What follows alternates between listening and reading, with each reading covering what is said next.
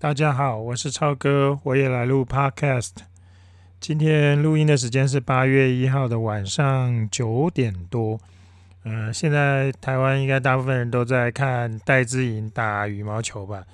嗯，我有个朋友他在脸书上开玩笑说，他待赛，他看什么人打球都会输球，所以他决定去看韩剧。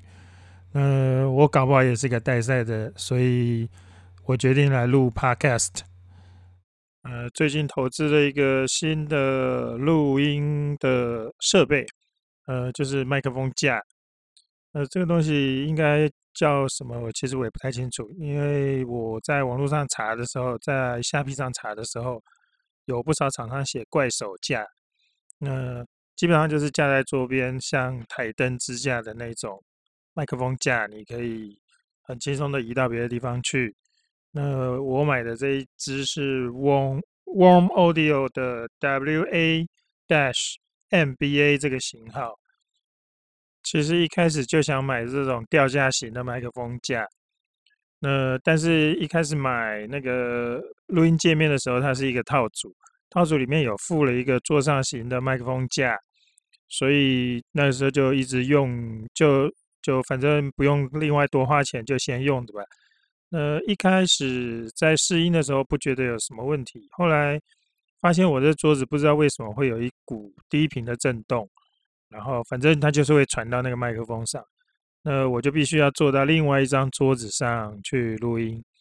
呃，之前那个我发现这个问题的时候，我跑去问了，我就是在线上问了那个卖我。录音界面的那一家厂商，然后我是想说，用这种吊架型的麦克风架会不会吸收掉部分的那种低频震动？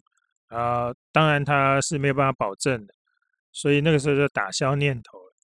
呃，最近看 YouTube，突然发现，呃，那个做直播器材很多的那个 Elgato，它推出了一两支这种麦克风的支这桌边的支架。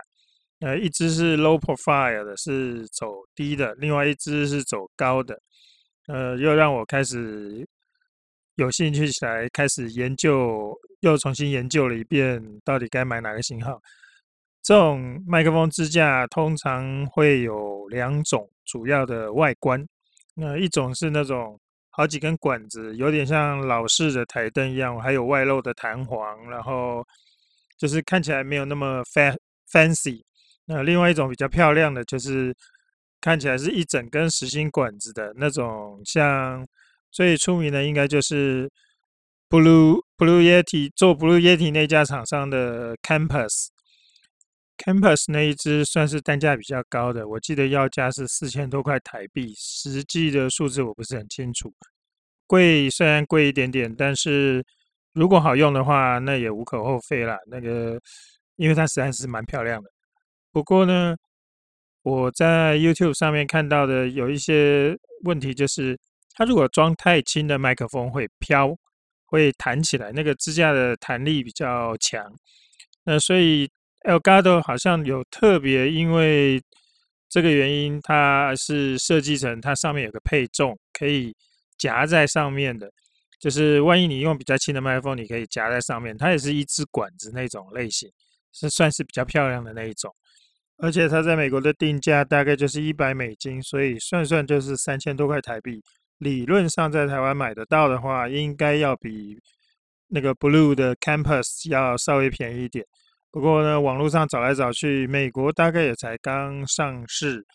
呃，在台湾你是目前我还没有找到店家可以卖那一只，是说麦克风支架这种东西啊。在网络上几百块到几千块，甚至于上万块的都有。呃，一般我们自己在家里面用，买个几万块钱广真的广播电台用的，好像也有点夸张。当然，钱多的人那是另外一回事了。这年头买东西啊，贵的不一定好，但是便宜的通常还是真的蛮烂。所以那种几百块钱的，我是建议大家尽量不要买，因为过可能用不了多久你就报销一支。这个你在网络上看，大概也很多人会跟你讲这样子的话。我当初看这种单管式的，我还有发现另外一个牌子，我现在记不清楚那个名字是什么。它大概两千多块，呃，长得真的也很像 Blue Campus，我这一只也长得很像 Blue Campus 的那一只，但是那一个牌子的，好像老外有说，他不知道用了一两个月以后，里面的钢线就是用来拉里拉里面弹簧还是什么东西的钢线就断掉了，所以就垂头了。那因为我没有实际看过 Blue Campus 的那一只 b o o r Arm，所以我也不知道那个细致度会不会比较好一点。我手上这一只是还好，不过你可以就是乍看一下还蛮漂亮的，但是那个三个那个关节的接头看起来还是有一点点高低差，所以质感上面我觉得给个七十分吧。不过这一只它上面那个长线夹我倒觉得设计的还不错，反正它给了你六七个那种，你先把它套就是线夹，你先把它套到。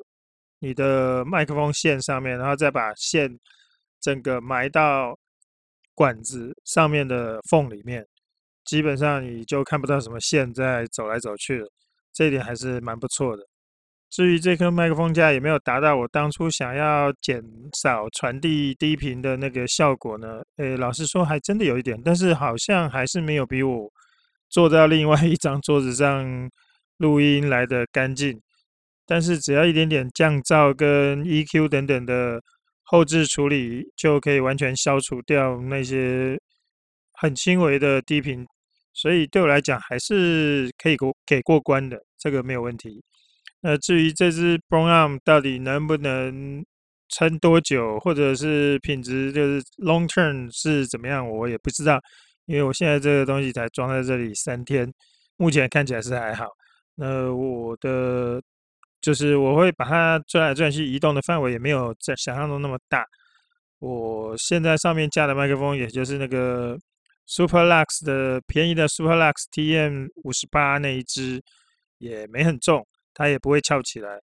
我猜，我觉得它装重的麦克风也不至于会垂头了，但是耐用度，我觉得应该不会是那种几百块钱的可以比啦。如果它的寿命真的不如预期的话，我也会另外再跟大家报告。虽然我只是搞个佛系的 podcast，我也从来没宣传，也没有贴链接给任何人，就是所有的东西都是随缘。你不小心看到了、点到了，跑进来听我在这边啰里啰嗦。呃，我自己给自己的目标，也就是利用这个方法来练练口才，不然我平常也是不太爱讲话的人。我可以在办公室里面几个钟头都不讲话。很闷、很闷、很闷的一个人。那今天的录音就到此为止。